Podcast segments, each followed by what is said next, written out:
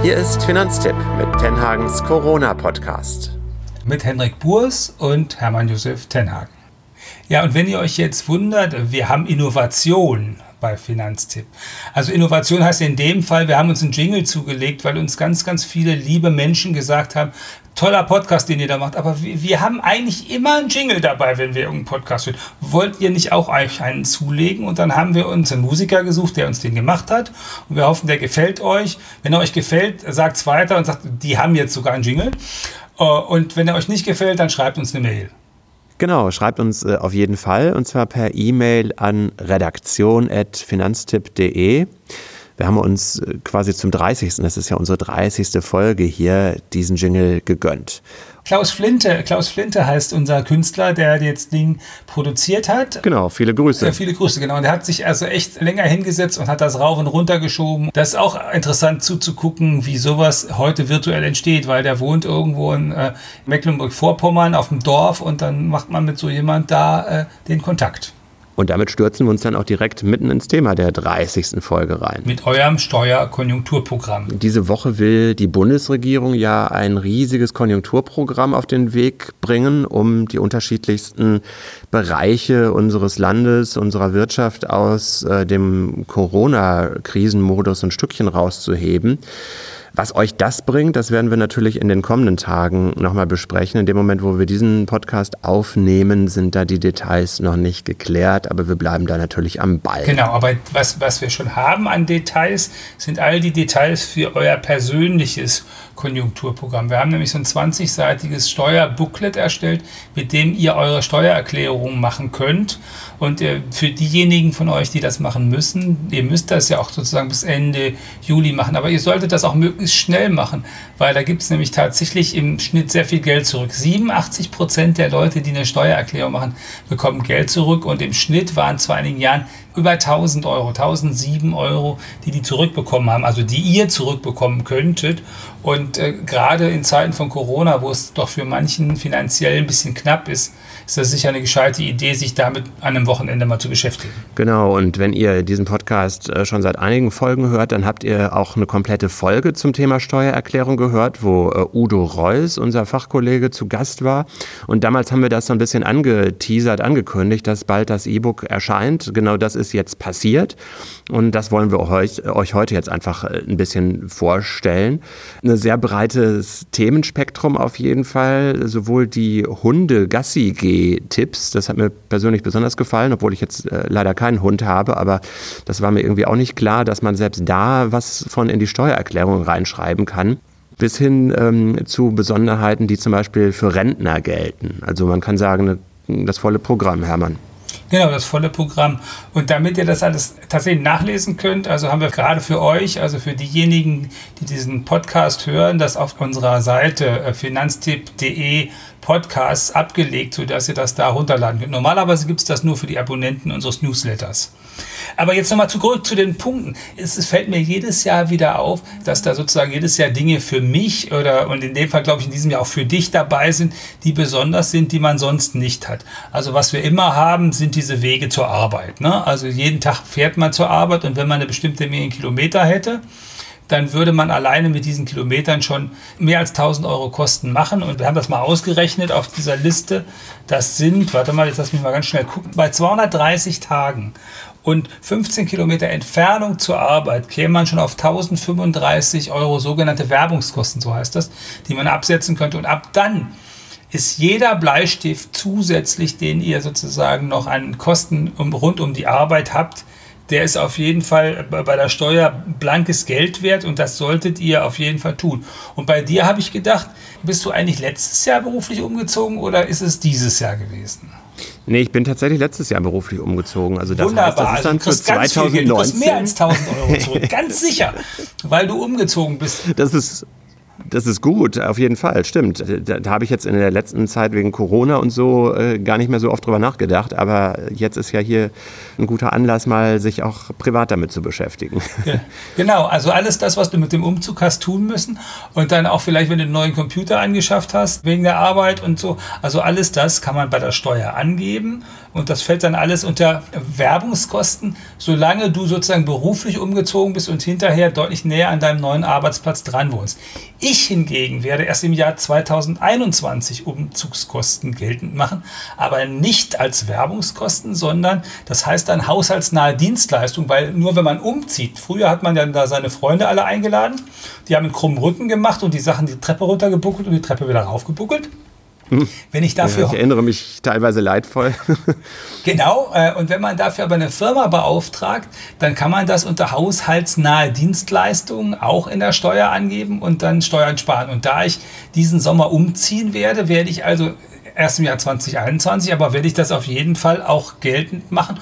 Und ich habe das schon mal probiert, äh, das klappt gut. Und eine gute Umzugsfirma schreibt das dann auch gleich in die Rechnung für den Umzug mit rein. Ja, und dann kann man ansonsten auch, wenn man Mieter ist, natürlich äh, einige weitere Nebenkosten absetzen. Das geht ja dann mehr oder weniger klar aus der Nebenkostenabrechnung raus hervor. Aber Udo hat in das äh, E-Book auch reingeschrieben, jetzt muss ich die Stelle mal suchen, was man denn eigentlich macht, wenn die Abrechnung vom Vermieter noch nicht da ist, da gibt es nämlich auch mehrere Optionen, die man dann hat, weil es ist jetzt nicht unbedingt äh, sinnvoll, deswegen die Steuererklärung auf die ganz lange Bank zu schieben, zumal dann ja auch irgendwann äh, das Finanzamt sich meldet und sagt, hier, jetzt kommen wir in die Hufe, wir machen einen Säumniszuschlag obendrauf. Genau, aber es ist relativ einfach. Udo sagt, nimm einfach die Abrechnung vom Vorjahr schreibt das rein und äh, das kommt äh, normalerweise so Pi mal Daumen ja auch hin und wenn das dann hinterher abweicht, dann kannst du sozusagen äh, in der weiteren Korrespondenz mit dem Finanzamt denen das durchaus nochmal mitteilen, wenn du deutlich mehr Geld zurückkriegen würdest, weil es deutlich teurer war. Aber normalerweise nimmst du einfach die vom Vorjahr. Genau, und wenn man dann die, wenn sie denn eintrudelt irgendwann, dann nochmal die tatsächliche vom aktuellen Jahr einreichen will, hat, hat äh, Udo hier auch aufgeschrieben, sogar noch ein Aktenzeichen von einem Urteil ähm, vom Finanzgericht. Also da seid ihr für diesen Fall, wenn das bei euch zutrifft, auch auf jeden Fall mit unserem E-Book gut gewappnet. Genau. Und dann geht es irgendwann an die Quittungen, oder? Also Quittungen, das habe ich noch aus unserer gemeinsamen Podcast-Folge mitgenommen, die muss man nicht unbedingt mit einreichen. Also Belege will das Finanzamt ja in aller Regel nicht, aber irgendwie selber muss man sie ja schon vorliegen haben, damit man einen Überblick kriegt, was man denn noch alles weiteres so eintragen kann. Genau, also auf jeden Fall muss man diese Quittungen aufheben. Der Kessel Buntes, der läuft bei der Steuererklärung unter dem Begriff Sonderausgaben. Zum Beispiel gehören die Spenden dazu für Vereine, die man gut findet. Ob das jetzt der Arbeiter-Samariter-Bund oder Greenpeace oder so ist, ist eigentlich egal. Das kann man, wenn man eine Spendenquittung hat, aufheben zur Seite legen. Dann, äh, wenn man in der Kirche ist, die Kirchensteuer, die kann man auch steuerlich geltend machen. Die macht sich dann bemerkbar beim nächsten Jahr, dass man deswegen weniger Steuern bezahlen muss. Wenn man Kinderbetreuungskosten hat, kann man äh, von 6.000 Euro Kinderbetreuungskosten immerhin 4.000 Euro bei der Steuer angeben. Und eine Reihe von Versicherungen kann man auch angeben und diese ganzen Quittungen einfach aufheben. Wichtig dabei, wenn ihr so eine Quittung auf Thermopapier habt oder sowas, also was oh, ausgleicht. Ja, das kann kein Mensch mehr lesen nach einer Weile. Genau, also vorsichtshalber, wenn es aus Thermopapier ist und ihr den Verdacht habt, das könnte ausbleichen, wenn ihr das in eurem Schrank irgendwie weggestaut habt, macht doch einfach eine Kopie davon, dass ihr auch ein paar Jahre noch belegen könnt, wenn aus unglücklicherweise in drei Jahren das Finanzamt nochmal nachfragt und sagt, sagen Sie mal, Sie haben, was haben Sie denn damals da angegeben, dass ihr das Ding auch tatsächlich noch äh, wieder reproduzieren könnt, dass ihr das wieder da habt. Ja, ich habe neulich, das war gar nicht fürs Finanzamt, sondern weil ich äh, ehrenamtlich eine Reise organisiert habe, da hatte ich die Abrechnung. Nach einem Jahr konnte man auf manchen Thermopapierquittungen schon fast gar nichts mehr lesen. Das waren jetzt nicht so die ganz großen Beträge, sondern wirklich nur ein paar Euro oder englische Pfund waren das in dem Fall, weil wir in Großbritannien waren. Das kann man dann zur Not nochmal ohne schlechtes Gewissen mit einem Eigenbeleg machen, aber sofort kopieren hätte ähm, da so ein paar Zweifelsfälle nochmal beseitigt. Genau, also das ist auf jeden Fall etwas. Und dann vielleicht sozusagen zum, zum Abschluss, weil den Rest könnt ihr in den 20 Seiten ja selber nachlesen. Ganz wichtig, auch Rentner können Steuern sparen. Denn inzwischen ist es so, dass 5 Millionen Rentnerinnen und Rentner tatsächlich Steuern zahlen müssen und noch mehr müssen eigentlich eine Erklärung abgeben. Und all diese Rentner, die können natürlich auch Steuern sparen, weil die wohnen zum Teil ja auch zur Miete und könnten ihre Mietnebenkosten ansetzen. Das ist das Interessante. Es gibt so ein neues Formular, wo die Arbeiten rund um den Haushalt, und zwar sowohl die haushaltsnahe Dienstleistung drauf sind, als auch die Handwerkerkosten. Die sind dann auch quasi in einem Formular, wenn ich das richtig verstanden habe. Und äh, die kann man alle ja angeben. Und natürlich hat man als Rentnerin oder Rentner oder habt ihr als Rentnerin und Rentner auch sowas. Nämlich, äh, das geht ja los bei der Frage, ob ihr zum Beispiel einen Putzmann oder eine Putzfrau habt. Das geht weiter bei der Frage, wenn ihr sozusagen äh, euer Haus mit Garten habt, ob der Nachbarjunge regelmäßig den Rasen mäht und im Sommer beim Grillfest am Grill steht. Wenn der euch eine Rechnung schreibt und ihr die per Überweisung bezahlt, dann könnt ihr das von der Steuer absetzen. Und natürlich auch die Handwerkerkosten. Da, da habe ich im Augenblick selber, weil ich habe die Handwerker nämlich gerade unterwegs. Der Trockenbauer hat schon mal einen Teil abgerissen, wo er nachher wieder bauen will. Und der Klempner kommt jetzt gleich morgen.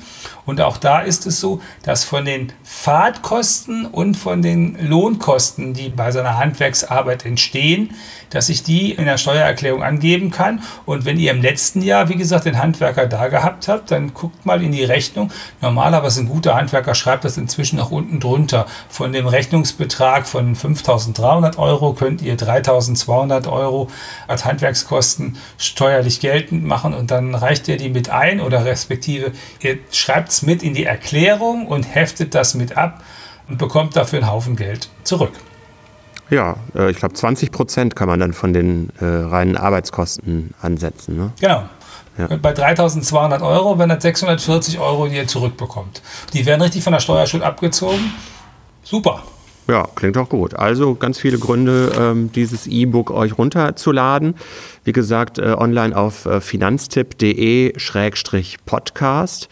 Natürlich kann man es äh, ausdrucken, wenn man es lieber auf Papier haben will, aber ich finde das ähm, Charmante an, an dem E-Book ist auch noch, es hat super viele Links. Also wenn ihr es am Computer öffnet als PDF, dann kommt ihr mit äh, entsprechenden Links auch noch zu weiteren Detailseiten. Ihr habt auch so ein, das fand ich sehr witzig, so ein Excel-Sheet, wenn ihr ähm, den Freistellungsauftrag, also den Freibetrag für Kapitalerträge irgendwie damit sortieren möchtet. Das äh, haben wir auch alles für euch vorbereitet. Und, es äh, spricht der Geldanlageredakteur. Da spricht der Geldanlageredakteur, ja. Man kann, glaube ich, bis zu sechs verschiedene Banken da eintragen und es ist eine Liebhaberei. Gut, ja, also eigentlich nehmt euch das zur Seite, äh, holt euch euer Geld zurück, macht euer persönliches Corona-Steuer-Konjunkturprogramm. Und ansonsten gilt natürlich wie immer unsere wesentliche Botschaft in diesen Tagen, bleibt gesund. Genau. Das sagen wir und wir sind Hendrik Burs und Hermann Josef Tenhagen.